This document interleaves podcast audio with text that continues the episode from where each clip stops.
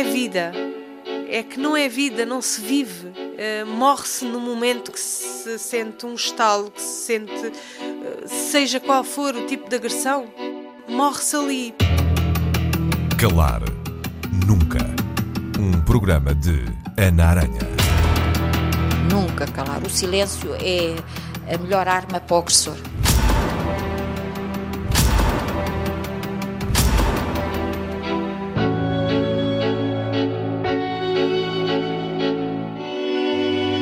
Toda a gente se esquece dos órfãos. Porque após, uh, imaginemos no caso dos, dos, dos homicídios consumados, um, ele ou ela é vítima de homicídio, portanto o, os filhos ficam sem os pais. Ela dizia que tinha medo de morrer. E acabou por acontecer.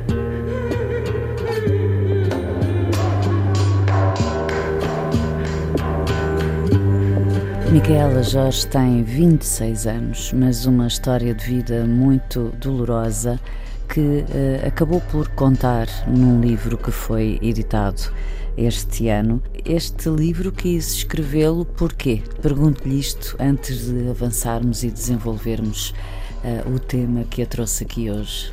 Sim, uh, este livro eu decidi escrever principalmente para honrar a memória da minha mãe, uh, e para ser um alerta principalmente à violência doméstica e, quem sabe, dar um bocadinho de força a todas as vítimas de hoje em dia.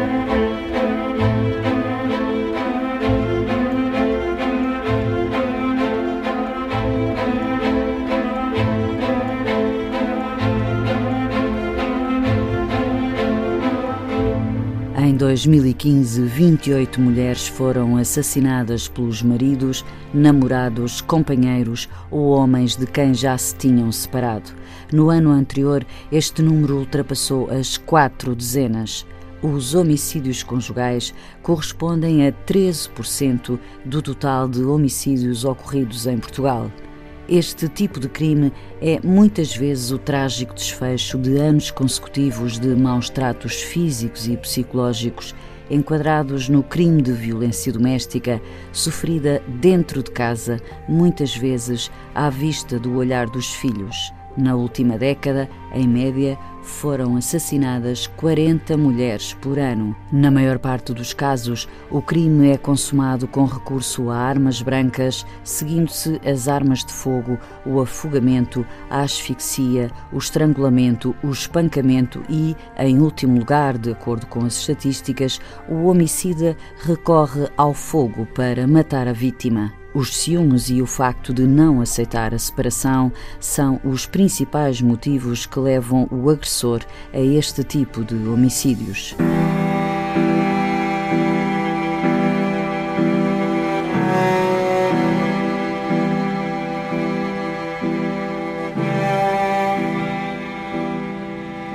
O homicida é quase sempre um homem, em 90,9% dos casos, e a vítima é quase sempre uma mulher, 89,8%. Isto só por si dá muito que pensar, Dr. Pedro Sousa. Exatamente. Trata-se de, uma, eh, de um resultado que nós chegamos no desenvolvimento de um estudo, um estudo que teve por base uma amostra de decisões judiciais, sentenças, que foram proferidas em Portugal entre 2007 e 2012. É um período ainda demasiado curto para se poder fazer uma extrapolação para grandes períodos temporais. De qualquer formas, um dos factos mais evidentes é exatamente aquilo que caracteriza também a própria violência doméstica o nosso estudo foi sobre homicídios conjugais, mas na violência doméstica os números andam à volta desses valores. Ou seja, cerca de 90% das vítimas são mulheres. Para além disso, verificamos também outras características dos nossos ofensores. Por exemplo, no que diz respeito às idades, tanto eles como elas, e quando eu digo eles e elas, podem assumir, digamos, a, forma ou a, ou a, figura de condenados ou, ou, ou vítimas. vítimas. Porque também temos homens, eh, também temos vítimas uh, homens. Poucos. Que, sim, poucos e temos, portanto, 18 mulheres que foram condenadas. Um, e, e, em termos de idades, eles todos andam à volta entre os 26 e 45 anos. E a, a, média em anos do historial de violência que acabou desta forma trágica com homicídios? Sim, grande parte destes crimes acontecem, uma, uma parte significativa, acontecem nos primeiros cinco anos. Ou seja. Isso foi uma, uma, uma conclusão mais ou menos inesperada? Não foi, quer dizer, nós não tivemos grandes surpresas porque os investigadores não devem ter surpresas na Sim, investigação. Mas contraria mas, o senso comum. Um contraria pouco. um pouco aquela imagem, a representação social que as pessoas têm deste fenómeno. Porque muitas vezes veem o, o homicida na televisão retratado como alguém que já tem os, ah, um, um historial de relacionamento com a vítima há muitos anos, mas na verdade, na verdade, cerca de 40% dos nossos casos que nós acompanhamos neste estudo um, aconteceram nos primeiros cinco anos. 40% nos primeiros 5 anos. Uhum. Sendo que nesse, nesse número, perto de 13% aconteceram logo no primeiro ano. Ou seja, nós temos mesmo no estudo uma parte mais desenvolvida com explicação, em que, que salientamos hum, uma tendência decrescente que nos dá a ideia que o risco é cada vez mais baixo do cometimento de um homicídio à medida que o tempo passa. Ou seja, os primeiros anos são mesmo arriscados. Pedro Sousa, professor da Escola de Criminologia da Faculdade de Direito da Universidade do Porto. Pedro Sousa é um dos investigadores do estudo que tem como título Homicídios Conjugais. O caso que hoje trazemos aqui tem contornos idênticos a muitos outros. Em 2009, Laura Andrade, vítima de todo o tipo de agressões, conseguiu finalmente sair de casa. Três semanas mais tarde, foi morta a tiro pelo marido Álvaro Dias. Sete anos depois, Micaela Jorge, filha do casal, agora licenciada em Psicologia e com uma tese de mestrado em Psicologia da Justiça, escreveu o livro História de Vida por Ti e para Ti.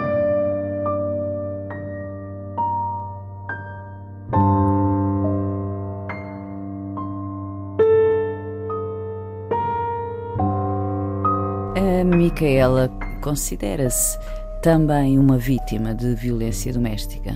Sim, considero-me. Viveu e assistiu a esse ambiente familiar durante quanto tempo? Desde que me lembro, hum, desde pequenina, desde a infância. Acho que desde que comecei a realmente ter consciência do que seria esta problemática. Para além de ter assistido à violência que seu pai uh, praticava com sua mãe, consigo e com seu irmão, há uma outra forma de ser vítima. É que a Micaela acabou por, num momento único, perder a sua mãe, que foi assassinada pelo seu pai, e de alguma forma também o seu pai, afetivamente perdeu, não é? Portanto, há também aí uma outra natureza de, de ser vítima, que é a perda Sim, irreparável. Uh mas nunca tive qualquer tipo de afeto para com o meu pai. Uh, sempre, sempre defendia 100% a minha mãe. Uh, desde pequena? Desde pequena. Uh, por isso acho que já, já perdi há bastante tempo o lado paternal. e tenho quem. E acho que tive quem substituísse esse papel. E em relação à mãe, como é que lida com isso? Em relação à mãe, ela era a minha melhor amiga, sem dúvida, era a minha companheira. Eu acho que nos últimos tempos já, já me senti a mãe dela. A cuidadora? A cuidadora dela, sim. E faz-me uma falta descomunal. A Micaela é também uma sobrevivente, que é uma palavra que uh, as vítimas de violência, quando ultrapassam essa situação, a palavra, como sabe, gostam de adotar para si próprias é uma sobrevivente porque está aqui, conseguiu escrever o seu livro, fez o seu percurso normal, académico, consegue hoje perceber as razões uh, do comportamento do seu pai, não o ato final, mas durante uh, o tempo em que viveram em família. Não, não consigo perceber. Não consigo perceber e nunca consegui ter, obter justificações da parte dele. Um, porque todas as agressões que ele causava, que ele fazia contra a minha mãe, não tinham motivo de ser. Ou, era porque, ou eram por ciúmes, que não havia razão para isso, porque ele não deixava a minha mãe andar sem os filhos atrás, ou era por dinheiro. Não, não, ainda hoje não consigo perceber. A sua mãe não tinha grande liberdade de movimentos, é o que está não, a dizer? Não. E não tinham momentos de um dia a dia mais ou menos normal ou aparentemente normal? Não existia? Uh, os dois juntos? Sim, uh, fazerem coisas uh, que, as, que, as, famílias normalmente fazem, não, não, coisas não, simples. Não, raramente andavam os dois juntos. Que tipo de violências o seu pai praticava? Eram mais de natureza física, psicológica, ambas? Como eram, era o ambiente na vossa casa? Eram ambas, eram ambas, ambas as violências: física, psicológica, verbal. Uhum. Uh, era um ambiente um bocadinho pesado acho que não, não temos, não tenho ideia de dias felizes naquela casa nos últimos anos. Mas de que forma se manifestavam? Todos os dias ele tinha, ele tinha alguma, alguma coisa com que pegar. Uh, tinha sempre motivos para levantar a mão à minha mãe ou a mim tinha sempre alguma coisa para discutir com a minha mãe. Houve situações em que a sua mãe tivesse que recorrer, por exemplo, ao hospital ou ao médico com ferimentos ou não? Sim, uh, a minha mãe nunca recorreu a médicos nem a hospitais, mas tenho noção que ela ficava realmente muito magoada. Só que ela não queria fazer, não se queria apresentar a serviços públicos. Hum, escondia. Escondia. Isso era uma coisa em que, eh, sobretudo quando a Micaela já era um pouco mais crescida, era uma coisa sobre a qual falavam eh, a Micaela e sua mãe. Sim, sim. Várias vezes. O seu pai fazia ameaças? Fazia ameaças de morte. Tanto a mim como a ela. A si também? Sim, sim. Eu, quando fiz 18 anos, eu deixei de falar com ele, mas ele dizia que até eu ter 18 anos, quem mandava era ele, e se eu saísse de casa, em vez de ir para um hospital, ia parar a um cemitério. Eram estas as palavras dele. Na altura, a Micaela achava que isso era uma ameaça séria que se poderia sentia que se poderia concretizar ou achava que eram, enfim, palavras? Não, eu, eu nos últimos tempos eu já sentia que era real e que eu tinha noção que ele poderia fazer o que fez. Quando alguém alguma vítima pondera denunciar um caso, está sempre a pensar na sua proteção. Se calhar mais vale continuar a ser vítima de alguma violência do que ser vítima de uma violência mais forte.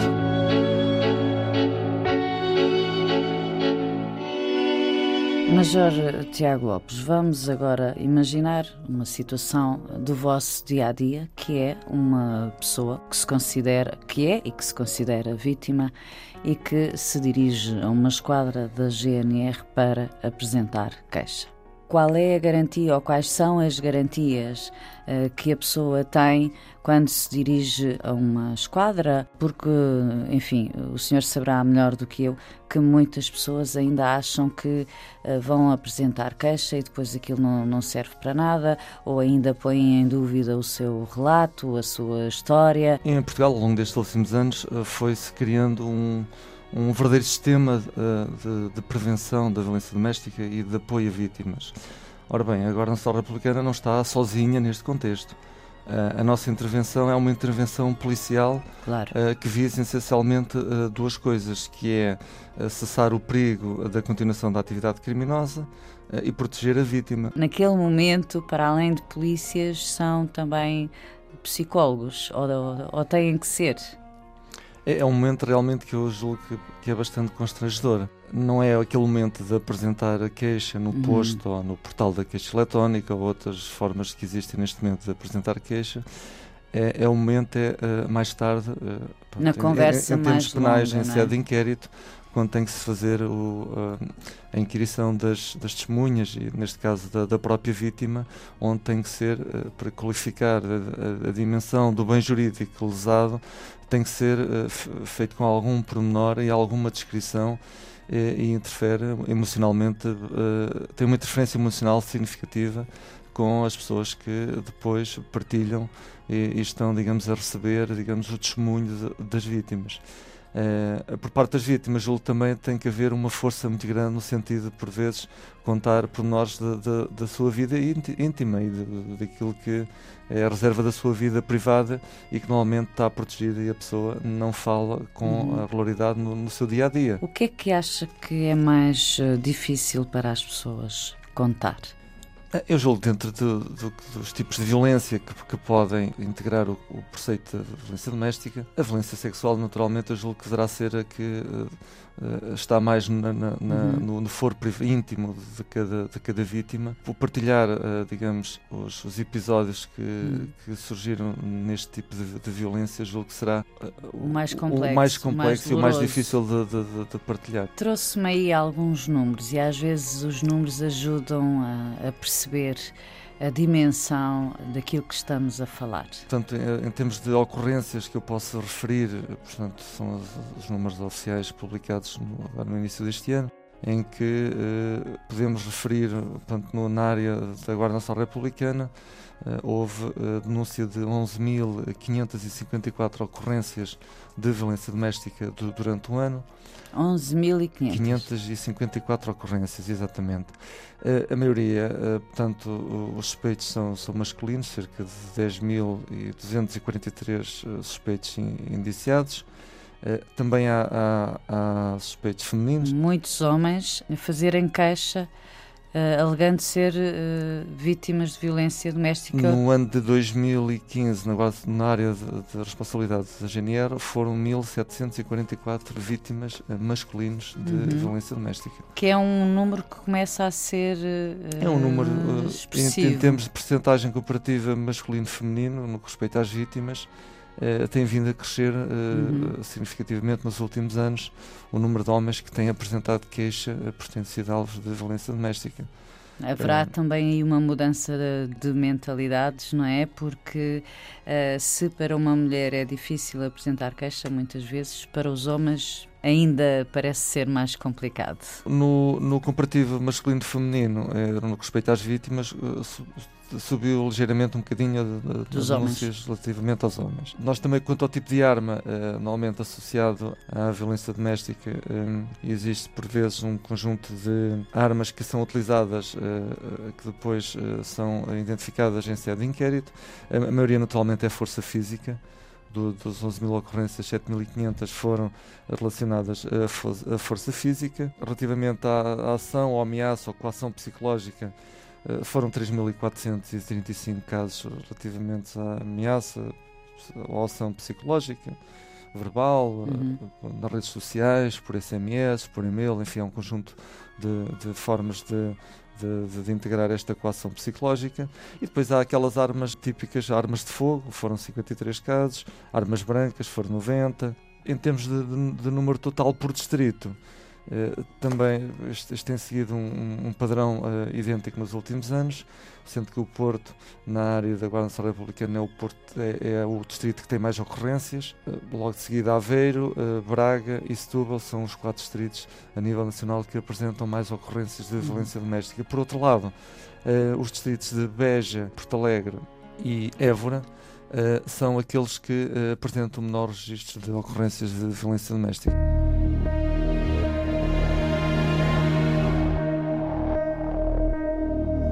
Micaela, como é que era, por exemplo, a sua vida na escola? Na escola há uma criança que assiste e que é ela própria vítima de violência por parte, neste caso, do pai, tem marcas, pode não ter marcas físicas, mas tem com certeza alguma coisa do ponto de vista emocional, que se note na escola alguém percebia o que é que se passava, que havia pelo menos qualquer coisa que não estaria bem consigo? Não, ninguém percebia. Uh, se calhar na, na, primária, se calhar a professora percebia que eu tinha necessidade de afeto, muita necessidade de afeto, de afeto. Acho que chegou a chamar a minha mãe várias vezes para perguntar o porquê de eu me de eu precisar tanto de afeto e de, de, me agarrar tanto. De mimo. Sim, sim. Mas não, o resto dos anos quase ninguém percebia. Ou ninguém percebia porque eu não expunha. Eu dava-me demasiado às pessoas e tentava, tentava abstrair-me na escola. Tentava deliberadamente ou era uma, uma forma de, durante o dia, durante o tempo em que não estava em casa, ter uma vida normal? Sim, era isso. Era fora de casa tinha que ter uma vida normal. Quando chegava à casa já era o terror suficiente. E ninguém percebia de fora não sei, não consigo responder a isso. Se calhar percebia e sabia, porque a minha mãe também falava muito sobre o assunto nos últimos tempos. Hum. Até brincava com a situação. Brincava? Brincava. Dizia, ah, por exemplo, já me, já me deslocou o maxilar. Mas são, são brincadeiras sarcásticas, como Sim. eu lhe dizia. Uhum. Uh, e ria-se da situação e as pessoas diziam: Olha, Laura, porquê é que não fazes queixa? Toda a gente, todos os amigos chegados dela diziam o mesmo. Só que nunca ninguém conseguiu fazer com que ela realmente fizesse queixa. Até hoje, não vou e não, nunca mais, mãe, nunca mais irei obter essa resposta. Não percebo porque é que ela não fez queixa. E a única. Mas qualquer pessoa poderia ter feito, não é? Mas ela não deixava. Eh, uma vez chamaram a GNR lá à casa porque estava a haver uma confusão tremenda e ela mandou a GNR embora. Portanto, negou que houvesse negou. algum problema. Sim. A Micaela não entende isso, era o que estava a tentar não, não dizer. Entendo, não entendo.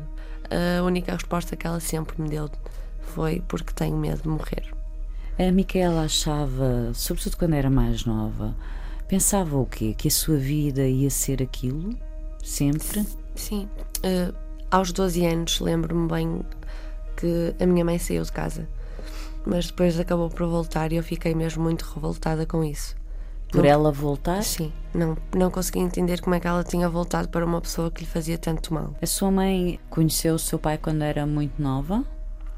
Uh, acho que foi por volta dos 16, 17 anos. Hum. E já por volta dessa idade sofria de agressões. No namoro? Sim. Portanto, a sua mãe não conheceu outra coisa? Não. Pelos vistos, não. Quantos anos a sua mãe viveu assim? 20 e tal anos, desde uhum. sempre do ponto de vista emocional eh, e do equilíbrio psíquico, como é que ela estava vivendo tantos anos assim? Não, a minha mãe não vivia, ela sobrevivia. Era o que eu lhe dizia: tu já não vives, tu sobrevives. A minha mãe estava com um sorriso, ela era capaz de estar sempre com um sorriso, mas estava completamente destroçada por dentro. Ela envelheceu, ela morreu por dentro, ela estava mesmo muito acabada. Houve uma evolução uh, no nível de violência ou foi sempre idêntico?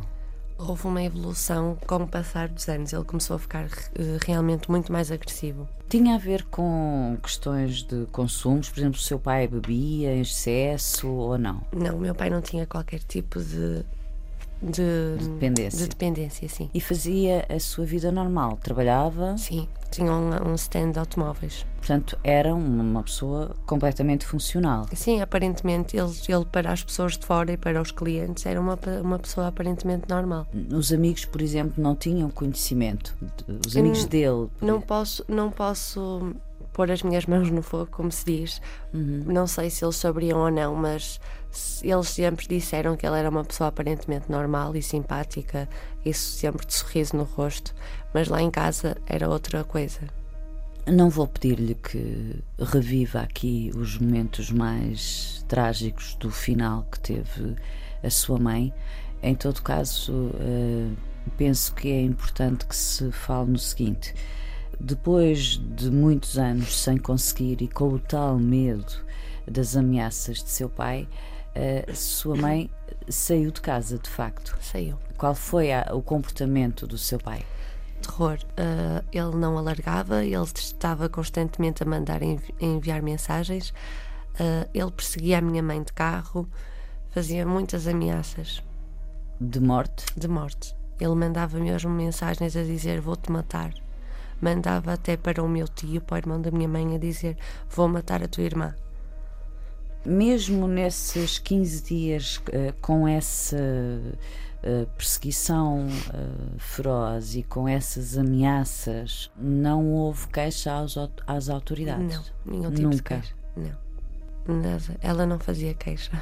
Portanto, é uma situação uh, em que nem sequer se pode responsabilizar a justiça, o sistema. Não se pode, mas eu confesso que também não sei se, se fariam alguma coisa por ela. Porque normalmente dizem ao agressor para se afastar da vítima X metros, não é? Uhum. Uh, só que eu, da maneira que ele é, eu tenho a certeza que ele faria o que fez na mesma. A sua experiência diz-lhe que as ameaças não são para desvalorizar, não é? Sim, não, não desvalorizar mesmo, porque normalmente as pessoas dizem, uh, como se diz, uh, ele só tem garganta, como me disseram a mim várias vezes, que nunca ninguém achava que ele fosse capaz de cometer o que cometeu, mas eles cometem. Existem também algumas uh, ferramentas uh, que estão disponíveis para apoio às vítimas, que se designa dos equipamentos de teleassistência, uh, que consiste, mediante uma proposta ou do, do, próprio investigador que tem um inquérito, propor a, atribuição do equipamento de teleassistência, que é uma medida judicial que, através da, da Comissão de Cena de Igualdade de Género, e a Cruz Vermelha depois é entregue à vítima um, um pequeno equipamento é? eletrónico uh, para a sua própria autoproteção.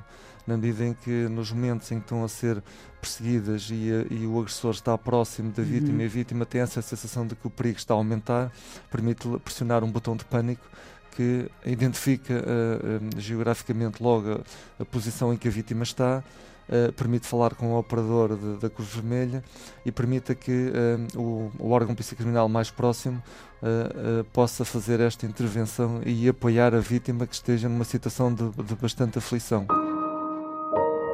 Havia momentos em que a Micaela Jorge sentia ou pelo olhar, ou pelas expressões, ou pelas ameaças, que estava ali mesmo, mesmo no limite. Tinha percebia isso? Percebia. Ele tinha um olhar mesmo muito mau. Um, posso considerá-lo um psicopata e considero, continuo a considerar. Um, eu já conseguia prever, eu não consigo explicar, é uma coisa que vem de dentro. Intuía que o desfecho andaria próximo do que aconteceu? Sim, tinha muito medo que acontecesse e sentia que poderia acontecer e aconteceu. O que é que, em seu entender, mais falha no sistema? É sim, eu acho que as vítimas também saem prejudicadas nisto, porque no fundo elas é que têm que sair de casa, não é? Ir para uma casa-abrigo, uhum. se quiserem estar afastadas do agressor. Porque se tivessem dito ao meu pai ou ao meu progenitor, porque de pai não tem nada, para ele se afastar da minha mãe X metros, ele não o ia fazer. E normalmente é isto que a justiça faz.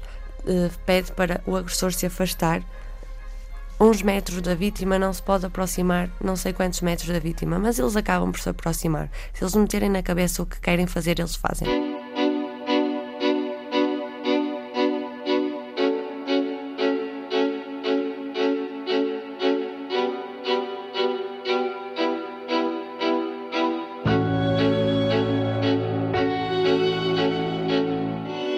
Cerca de 40% dos homicídios conjugais acontecem porque a vítima quer terminar a relação. Exatamente. Ou seja, este é um eixo perigoso. Eh, há exemplos, há episódios de que nós todos temos conhecimento, quanto não seja por algumas notícias, uh, que vão de encontro a esta evidência que nós, nos dados, em termos mais científicos, acabamos por obter, acabamos, acabamos por confirmar.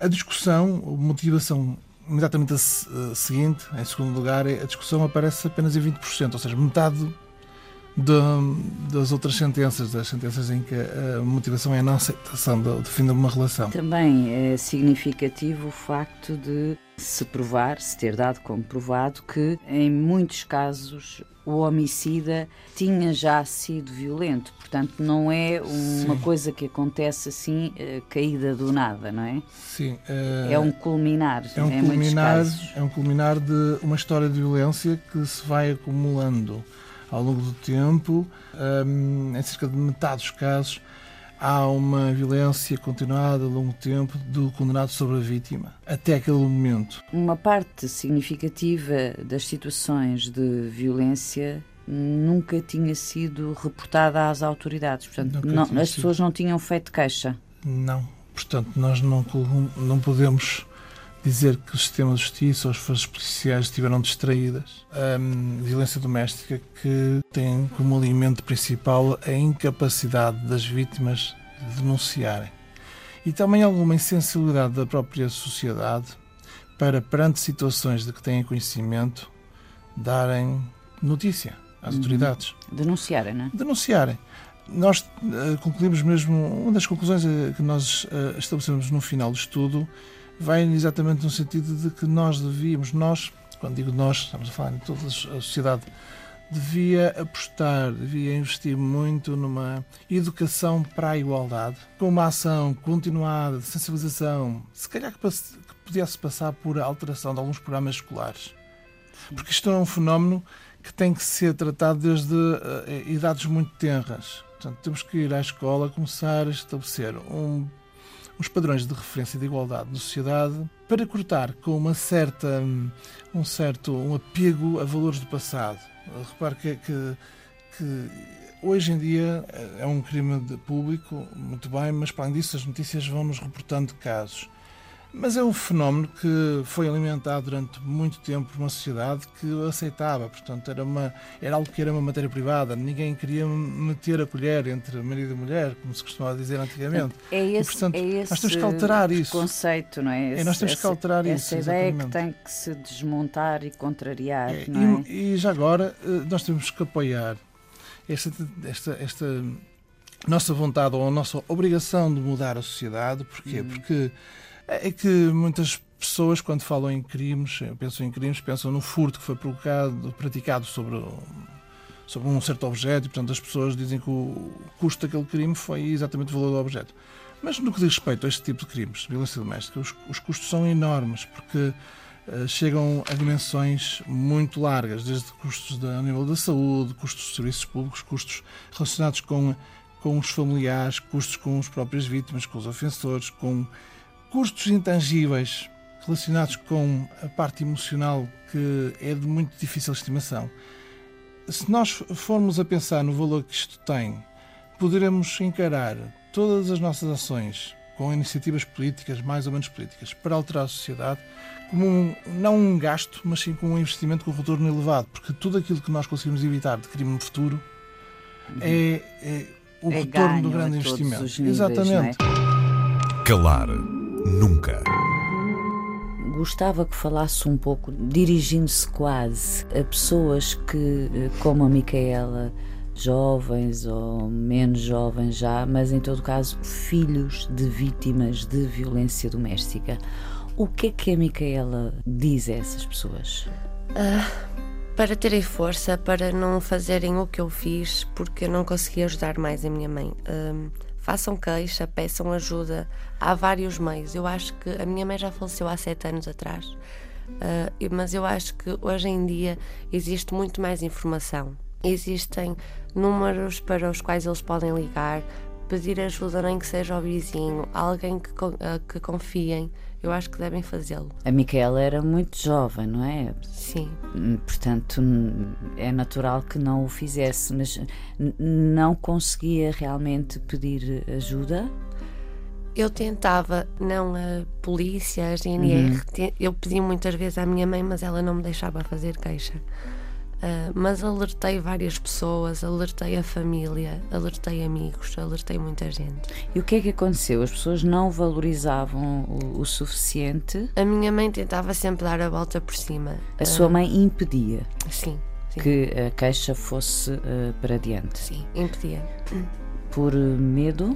Sim, ela dizia que tinha medo de morrer. E acabou por acontecer.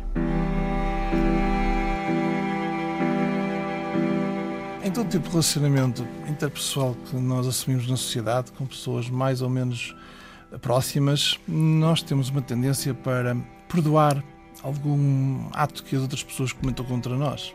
Há uma tendência. Podemos dizer que as, pessoas, que as pessoas que eu conheço não são assim. Muito bem, nós conhecemos uma parte da realidade, mas em termos médios, as pessoas normalmente dão, são tolerantes, dão mais uma oportunidade. E no caso de relacionamentos próximos, íntimos, um, em que houve um compromisso, em que houve promessas de fidelidade. Quem é vítima perdoa uma vez, perdoa duas, perdoa outras. E enquanto vai perdoando, o agressor vai assumindo o papel de maior liderança nesse domínio. Não sei se isto pode ser considerado uma forma de sistematizar ou de uh, simplificar uh, muito, mas uh, quero crer que há duas palavras-chave no que tem a ver com as vítimas, o medo, e com os agressores, o poder. O poder. Exatamente.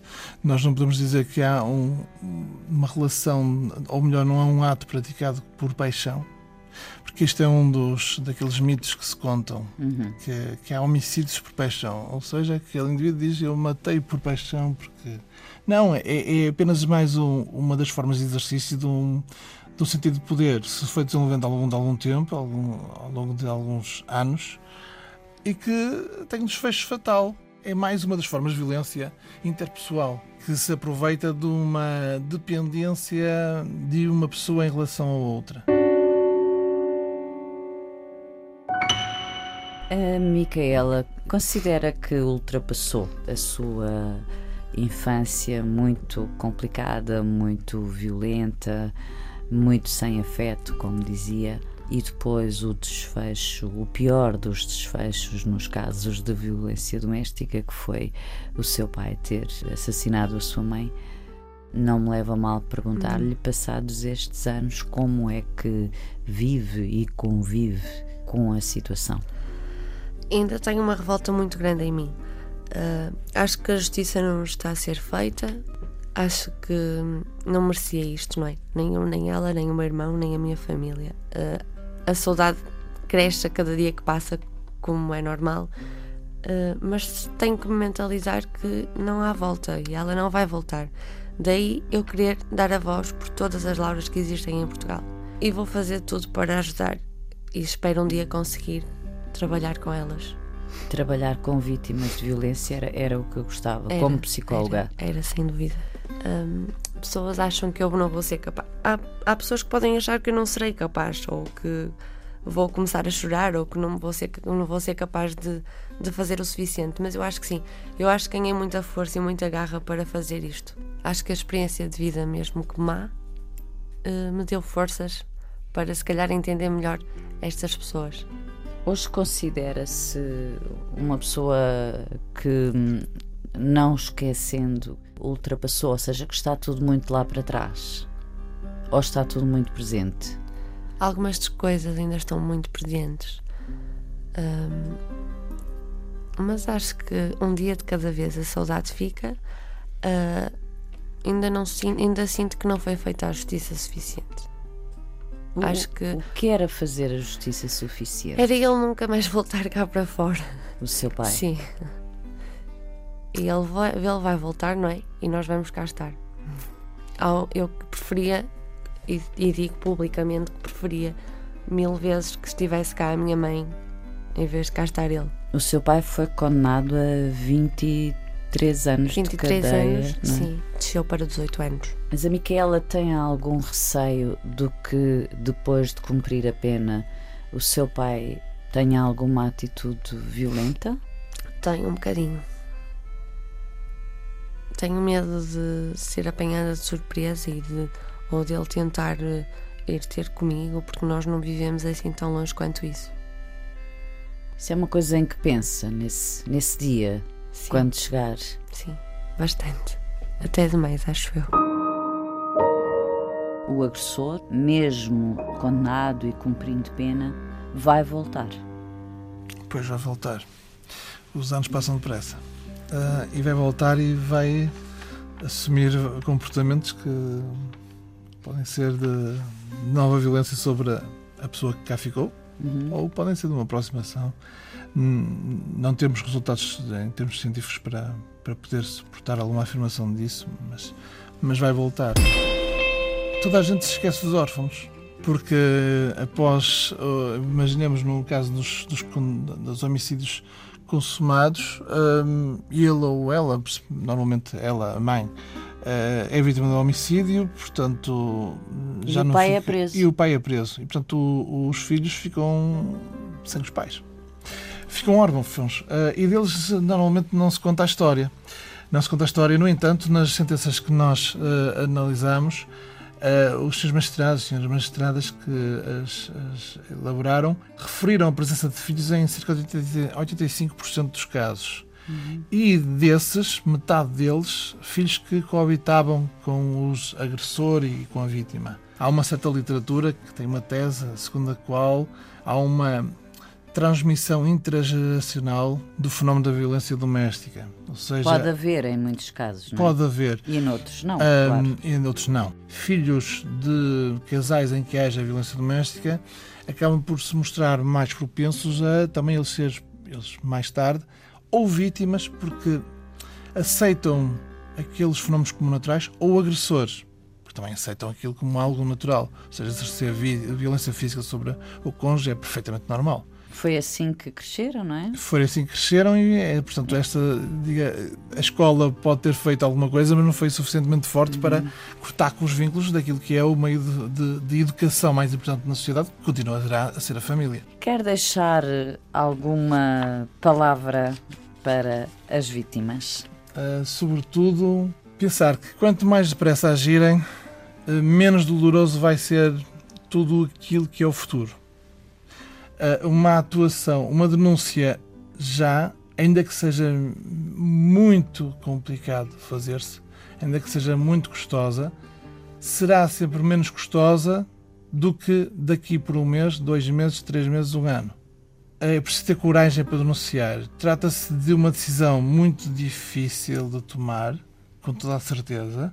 Ah, de qualquer forma, penso por contacto que tenho tido recentemente com forças policiais, com entidades do sistema de justiça, um, que estamos perante hoje em dia um conjunto, e também já agora com associações de proteção à vítima, estamos hoje em dia, como dizia, num, num contexto muito mais protetor do que alguma vez tivemos. Em princípio, a vítima não ficará sozinha. Não ficará sozinha. E tudo aquilo que de mal se possa passar a seguir será menos penoso se a denúncia for feita cedo, cedo do que mais tarde. Porque mais tarde pode já não haver sequer tempo para fazer a denúncia. Com o que, entretanto, foi conhecendo e aprendendo e aprofundando sobre uhum. este tema, já disse que o conselho é não calar, não é? Sim, Tentar sim. sempre fazer a denúncia. Ou seja, o pior é não fazer nada. É, o pior é não fazer nada, porque pode acabar como a minha mãe acabou.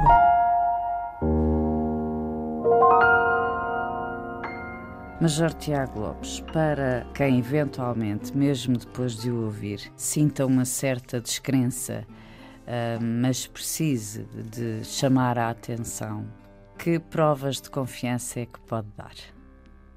Eu acho que muitas. Né? Os nossos. Uh... Ou seja, alguém que neste momento ou daqui a bocado tome essa decisão de é hoje, é hoje que eu vou uh, dar o primeiro passo. Enfim, ou já tentou outras vezes e vai tentar mais uma vez uh, denunciar a situação de que é vítima. O que é que diz essa pessoa?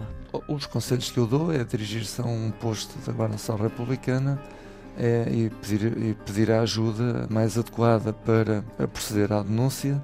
É, nos nossos postos é, serão, será encaminhada para os, os, militares que têm esta especialização e que há vários anos que é, se dedicam em exclusividade ao, ao acompanhamento e, uhum. e apoio às vítimas de violência doméstica e o, e o nosso papel uh, vai ser de total uh, apoio e esclarecimento a todas as vítimas da melhor maneira de o fazer e de uh, zelar pela proteção de cada vítima. Portanto, o, que, de, de, o pior que a pessoa pode fazer a si própria é consentir. Não é vida. É que não é vida, não se vive. Morre-se no momento que se sente um estalo, que se sente seja qual for o tipo de agressão, morre-se ali. Calar Nunca. Um programa de Ana Aranha. Nunca calar. O silêncio é a melhor arma para o agressor.